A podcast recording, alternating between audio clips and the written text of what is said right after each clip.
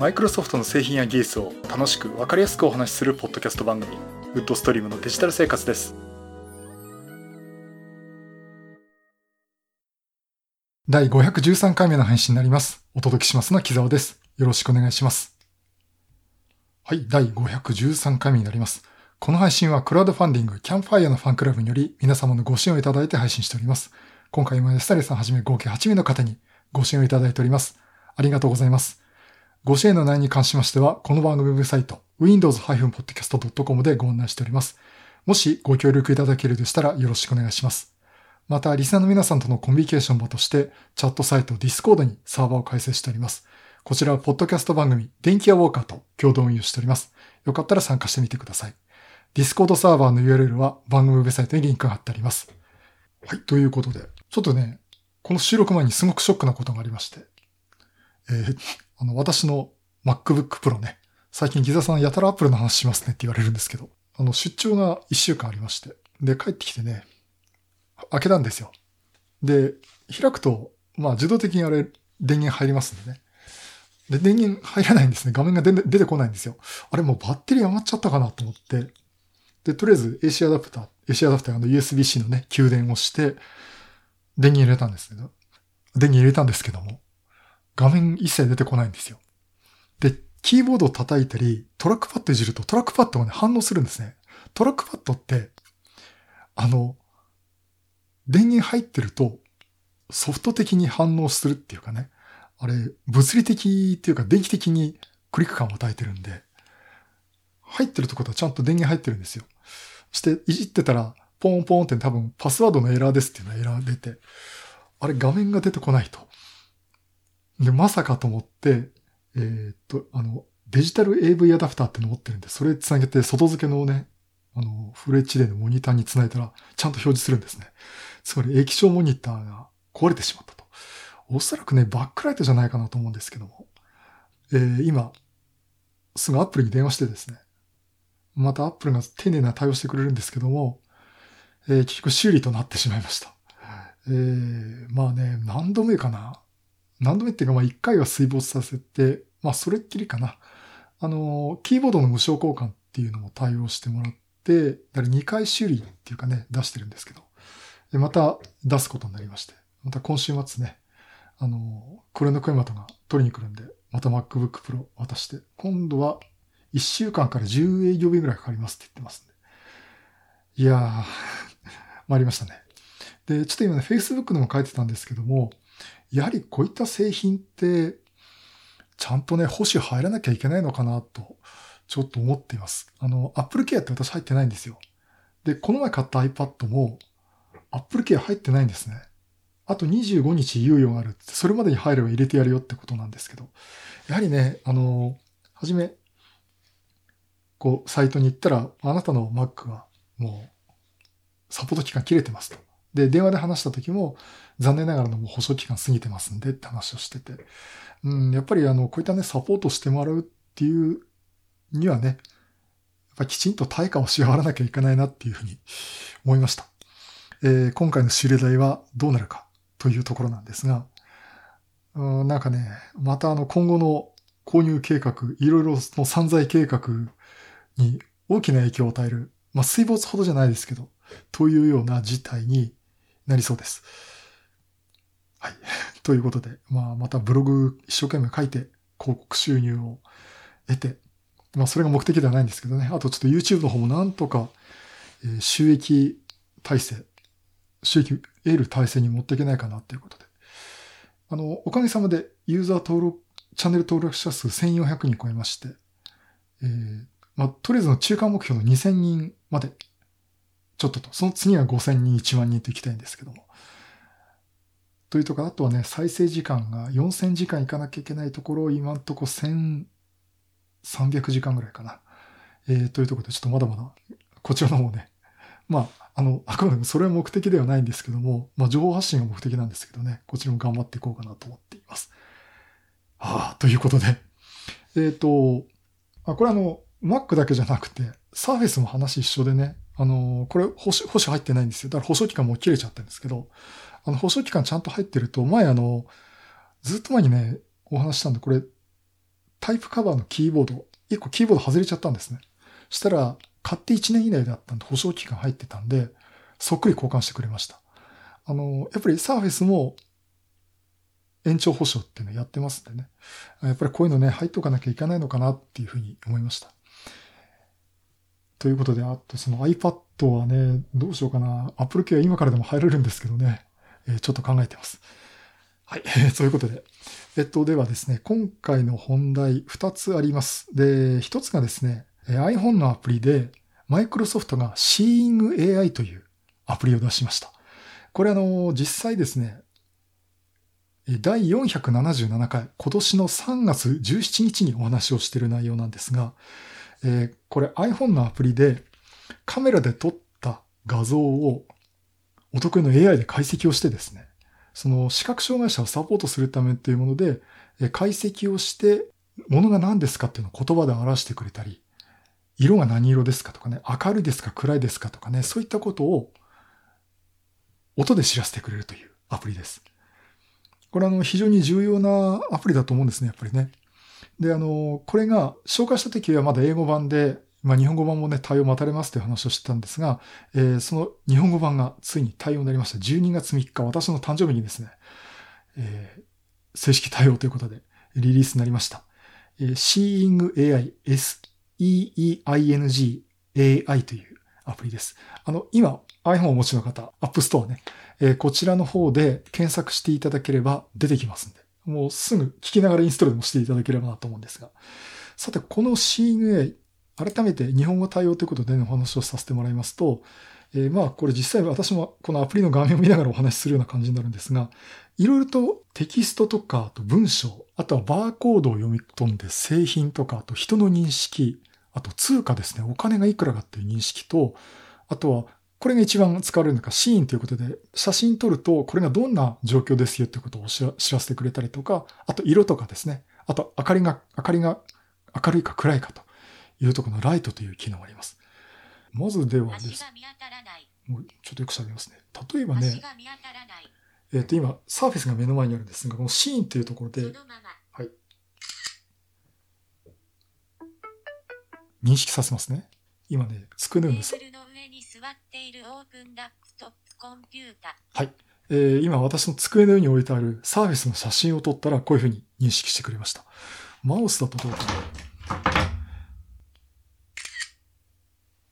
木製のテーブルの上に座っているコンピュータマウス。はい、えー、こちらマウスと認識してくれました。他もあるかな？ちょっと今ね、カメラがね、OMD、えー、机の上にあります。テーブルの上の黒いカメラ。ああ、認識してくれますね。こういった形であの、認識をしてくれます。あのよくね、私の今机の上でやってたんですが、キーボードがちょっとでも映ってると、机の上にあるデスクトップコンピューターって意地でも言い続けますんで、あの、そこら辺ね、結構絞ってやんなきゃいけないと思います。あの、一応この範囲とかね、タップししてね、選ぶこともできます。あと、例えば色なんかもね。色プレビュー、茶色。茶色。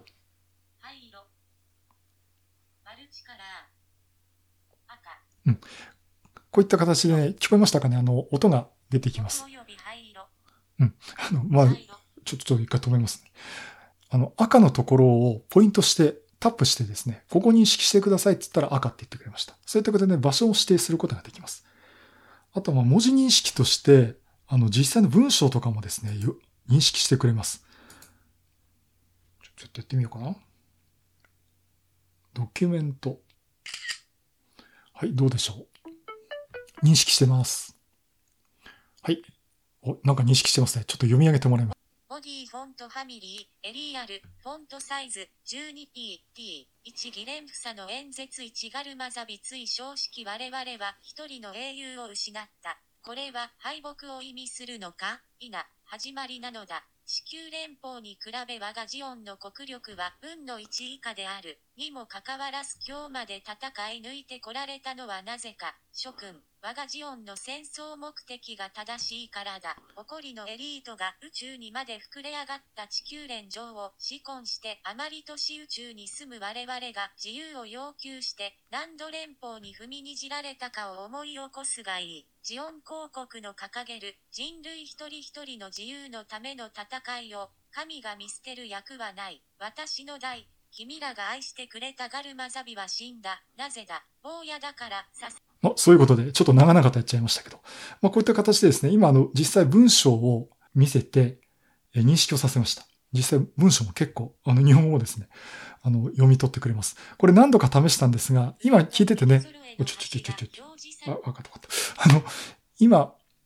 ちょっと聞いてておかしいなと思うところあったと思うんですが、それで何度か試すとうまくいったりとかっていうところもあるんで、まあちょっと認識のささせ方とかなのかなと思っています。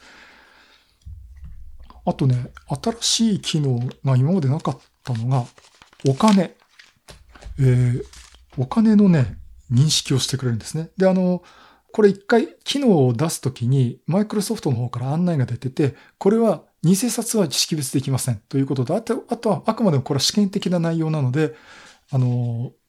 本当にお金の勘定には使わないでくださいって言ってるものがあります。で、今ね、紙幣を認識してくれるんですね。ちょっと小銭はダメでした。で、紙幣を今ちょっとお金、はい、今1000冊出しました。はい、5000円。5000円。5000円。1000円。今ね、1000円と5000円をちょっと交互に出したりしてたんですが。1000円。1000円。5000円。まあこんな感じでね、紙幣なら裏側にしても、これ今1000冊裏側にしてみますね。ちょっと。5000円。あ、あぜ5000冊でしたね。はい、これ5000冊裏側にしても認識してくれるということです。もちろんあの、各国のね、ドルとかユーロとかね、そういったのにも対応しています。というところで、いろんなものがね、認識できて、あとは、あ、そうだ。明かりですね。ライト。今。これ明るいとこういう音が出ます。暗いとこういう音。これ、音の感じが変わるんですね。今ね、じゃあ、部屋の電灯まで。一番明るいとこですね。暗くしたとこですね。まあ、こんな形でですね、え音が、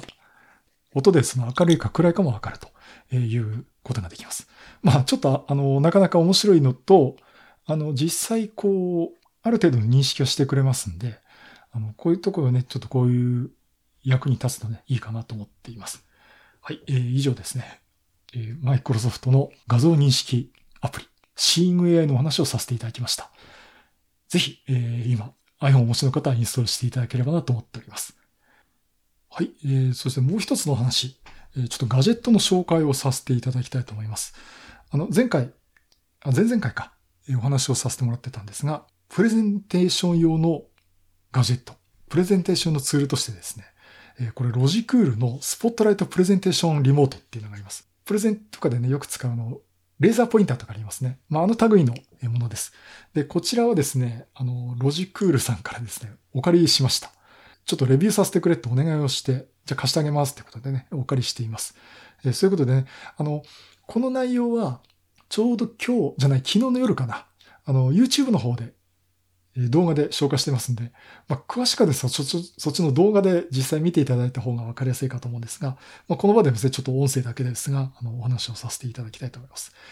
で、このスポットライトプレゼンテーションリモート。まあ、長いんでスポットライトってみんな呼んでるんですが、このスポットライトですね、あの、スティック状の、えープレゼンテーションのツールということで、まあ、ポインターのね、こう、プレゼンテーションでパワーポイントとか、こう、スライドの内容を、レーザーポイントで赤くこう、ポイント、ここがこういう風になってますって説明するようなね、えことに使うというようなもので、えこんなスティック状のものになってます。で、機能としては、今言ったポインターという機能と、あと、プレゼンソフトのコントロール。例えば、スライドを進めるとか戻すとかね、そういったボタンもついています。そして、タイマーが入ってるんですね。えタイマーについては、あの、音が鳴るんじゃなくて、持ってるこのプレゼンター自体がバイブレーションでブルブルっと鳴るんですね。えそういうことで、例えば、あと5分しか時間ありませんよとかね、そういったことがわかるようになっています。まあそういうね、プレゼンする人のためのツールということで。で、私もよくまあ、登壇させてもらうこともありますし、最近もその YouTube のチャンネルの方でもですね、ちょっと教育系 YouTuber っぽくですね、スライドを使って説明してますけど、それも実際このスポットライトを使ってやっています。まあそういうわけで、これ使ってるんで、あの、ロジクルさんに返したら買おうかなと思ってるんですけども、これはですね、基本的にワイヤレスです。あ基本的にはワイヤレスで使うことになります。で、通信距離はですね、だいたい20メートルまで行けるってことで、まあ大体その、大きな公園会場とかね、行動みたいなところでも十分使えます。で、インターフェースは、え Bluetooth、そしてもう一つが専用のレシーバーがあります。えこれロジクールの専用のレシーバーで、これ付属品なんですが、これを USB 端子につけると、それで無線で飛ばして使えるというものになっています。そしてね、これ電池が充電式なんですけども、え、充電がね、USB の Type-C で充電できるってことになっています。まあ、先日お話ししたあの MX Master 3ってマウスもですね、USB Type-C で充電できるようになったんで、まあ、大体こういう方向にねなっていくのかなと思います。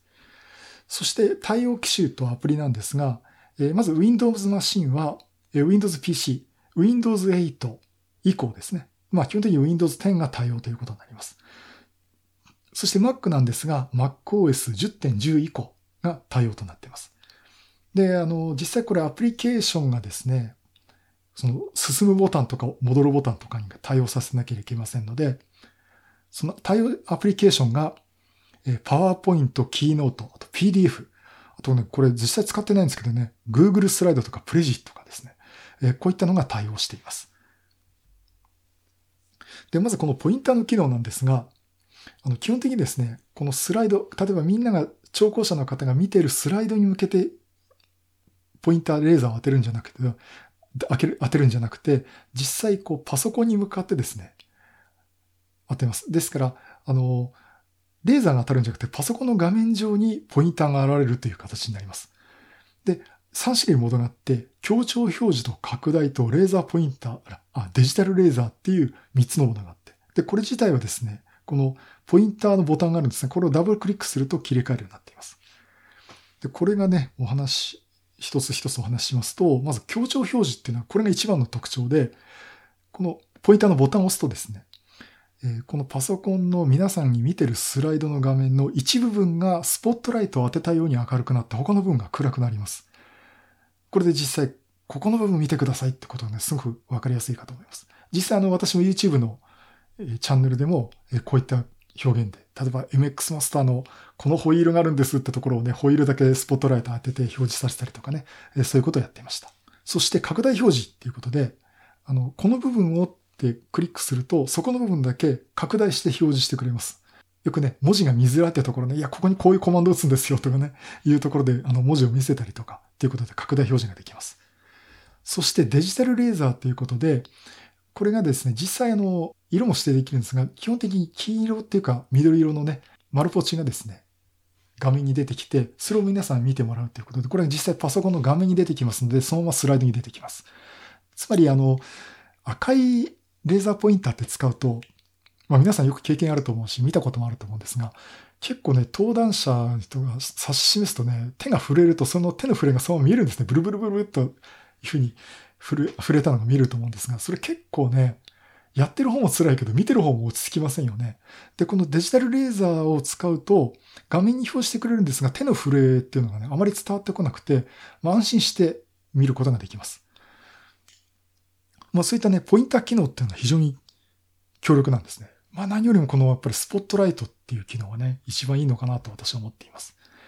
そしてあの、スライドを進めるとか戻すとかっていうボタンも当然あるんですが、このね、スライドを進める戻すボタンを長押しするとある機能が働くということになっています。で、あの、これはですね、設定ができるんですね。例えば、進むボタンをずっと長押しすると、パワーポイントがプレゼンテーションが立ち上がってない状態からスライドの画面に立ち上がってくれるとか、あとは、え戻るボタンを長押しすると画面を一回オフにしてくれるとかですね。そんなことが付属のソフトで切り替えるようになっています。あとは、あの、さっきのね、ポインターの部分なんですけど、ここがですね、マウスのクリックと同じような操作ができます。ですから、パソコンに向かってクリックすると、あたかもその、マウスでクリックされたような動作になります。例えば、パワーポイントのプレゼンの中で動画を再生するっていうボタンがあっ再生ボタンがあったら、その再生ボタンに向けて、ポインターを向けてクリックすると再生してくれたりとか、あとは URL が書いてあってね、そこをクリックすると、そのウェブの画面が開いたりとかですね、そんなことができるようになっています。あの、もちろんスライドだけじゃなくてですね、通常の Windows とかの操作もできます。ちょっとね、私 Mac は今試してないんですが、Windows で、例えばスタートボタンを押すとっていう話をね、えっ、ー、と、YouTube の方で私、えっ、と、Windows 10の November 2019アップデートの解説の画面でやってるんですけども、あれ全部ですね、このスポットライトでクリックをしてます。ということで、ね、スポットライトで照らしながらそのままクリックして、はい、開きましたってやってるんですね。そういったね、通常の Windows の画面の操作もできます。だからこれ1個で結構なことができます。そしてタイマーですね。あの、例えば50分セッションで残り10分になったら教えてもらって、残り5分になったらもう一回教えてもらってっていう感じでね、えあそういうのがあると便利かなと思うんですが、そういった形で、えスライドを開始してから、例えば50分のタイマーだったら、その何分前ぐらいで知らせてくれるっていうバイブレーションの機能だとか、あとは、えスライド開始した後にですね、例えば13時10、あ、15時15分に終わらせなきゃいけないって時はもう15時15分になったらバイブレーション鳴らしてくれとかね、えそういった指定もできます。あとは、えスライド開始も5分後で終了させる。例えば、ライトニングトークとかね、5分後じゃないか。例えば4分30秒ぐらいでブルブルっと震わせてもらうとかね。まあ、そういったことも使えます。まあ、そういったね、あの、細かい設定もできますんで、このタイマーを使って、時間になったらこのバイブレーションで知らせてくれるという機能があります。まあ、あの、そういったところでですね、あの、このプレゼンをする人についてはですね、とってはですね、結構面白いツールじゃないかなと思ってます。お値段も結構いい値段しちゃうんですけどね、1万円ぐらいしちゃうんですけども、えー、このね、えー、ロジクールのスポットライトプレゼンテーションリモート、えー、ちょっと使ってみると面白いかなと思っています。えっとね、実際発売されたのは2年ぐらい前なんですけどね、2年ぐらい前に発売された時結構周りの、私の周りみんな買ってて、木田さんまだ買ってないですかって言われてたんですけど、えー、ちょっと値段が高いなっていうところもあったんですが、やっぱりちょっと試させてもらってね、よかったんで、これはちょっと買ってみたいなと思っております。はい、以上、ロジクールのプレゼンテーションツール、スポットライトプレゼンテーションリモートのお話をさせていただきました。はい、第513回は、マイクロソフト製の iPhone アプリ Seeing AI 画像を音声で教えてくれるアプリと、あとはロジクールのプレゼンテーション用ツール、スポットライトプレゼンテーションリモートのお話をさせていただきました。ということでね。えー、っと、Seeing AI はね、結構あの、3月にも紹介させてもらった時は、こういうのあるの知りませんでしたって言っていただきまして、あの、結構いろんな方ね、英版だったんですけど、試してもらった方おられます。あの、ぜひね、日本語版として出ましたんでね、これぜひ使ってみてもらえればなと思っております。えっと、そうそう。あの、告知なんですが、え、ドットネットロボ勉強会、えー、今月12月21日土曜日、日本マイクロソフト品川本社で行います。え、今回はですね、3つセッションを、え、行います。えー、Introducing UNO かな ?UNO、UNO プラットフォームということで、Microsoft MVP for Windows Development の泉本さんにお話をいただきます。UNO プラットフォームご存知ですか？ということで、どうやら見知ったザムルでモバイルアプリケーションが作れる模様ということで、このモバイルのアプリケーションとかね、そこのプラットフォームのお話をいただきます。あの、泉本さん結構開発系では、かなり有名な方でしてね、えっとね、お仕事でマウスコンピューターの乃木坂46のあの、スクリーンセーバーとかですね、あそこら辺のアプリとかも手掛けられてるということで、羨ましい、あ、羨ましいんじゃなくて、あの、そういうね、活動されてる方でね、あの、あとは、そうですね、ホロレンズとかあっちの方もね、やられてますんで、ぜひね、これ、あの、本当に最近の、前はね、デザインの話もしていただきましたんで、本当に最新のアプリケーション開発の話聞けますんで、あの、ぜひね、ちょっと聞いてみていただければなと思ってます。えー、そして、えスクラッチと Azure Functions のブロッキーな関係ということで、久々の登場です。えドットネットラボでもお世話になってます、Microsoft MVP デベロッパーテクノロジーズの増田智明さんに登壇していただきます。えー、プログラミング言語ね、スクラッチとところで、えー、これを Azure Function と、あと Google ブロッキーとリアクトを連携するっていうことをやってみますっていうことで、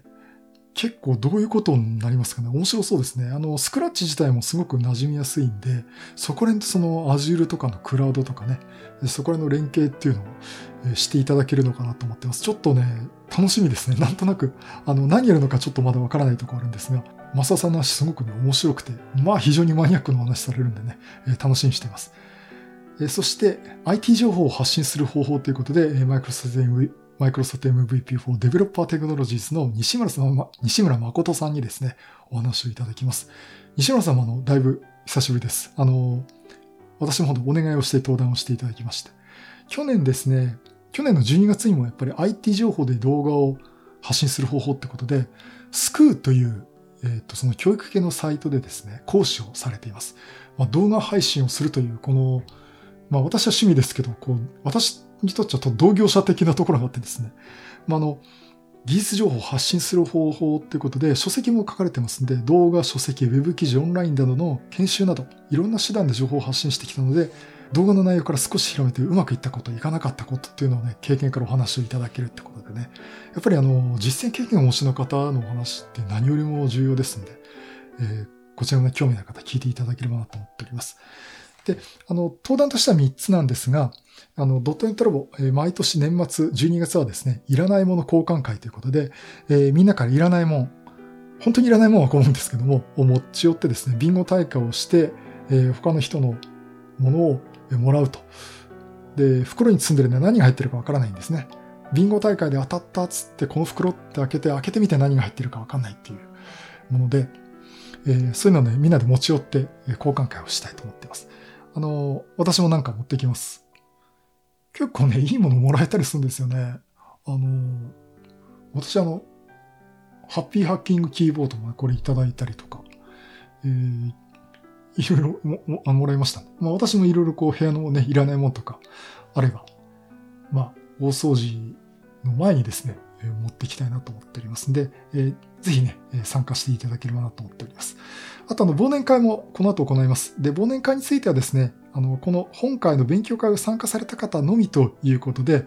これ別にあの、申し込みがありますので、えちょっとね、年末で混みますんで、人数はちょっと確定したいんで、え勉強会の申し込みとまた別にですね、あの、忘年会の申し込みも受け付けてますんで、そちらの方もね、見ていただければなと思っております。えっ、ー、と、詳しくはですね、コンパス .com、えー、こちらの方でですね、えー、ドットネットラボ、えー、12月勉強会、えー、検索していただければ出てきますので、えー、ぜひこちらからお申し込みいただければなと思っております。はい、そういうことで、えー、またいろんなネタ集めてお話したいと思います。またよろしくお願いします。